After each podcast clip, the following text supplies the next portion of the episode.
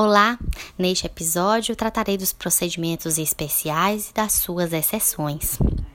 Os procedimentos especiais estão previstos no Código de Processo Penal vigente e em leis penais extravagantes, tratando-se de regramentos que utilizam de modo supletivo as normas do procedimento comum, conforme previsão expressa no artigo 394, parágrafo 5, segundo o qual Aplicam-se subsidiariamente os procedimentos especiais, sumário, sumaríssimo, às disposições do procedimento ordinário.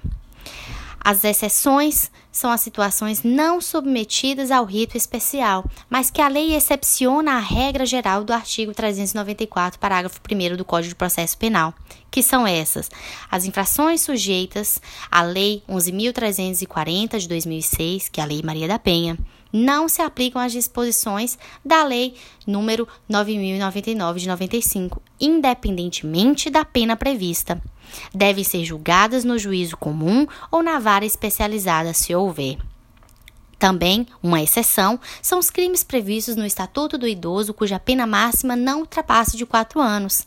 Nesses casos, deve ser aplicado o procedimento comum sumaríssimo da Lei 9099 de 95.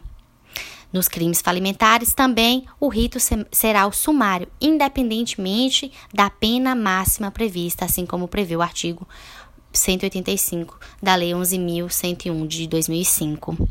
As infrações previstas na Lei de Organizações Criminosas e Crimes Conexos será adotado o rito ordinário, independentemente da pena máxima prevista, assim como prevê o artigo 22 da Lei 12.850 de 2013.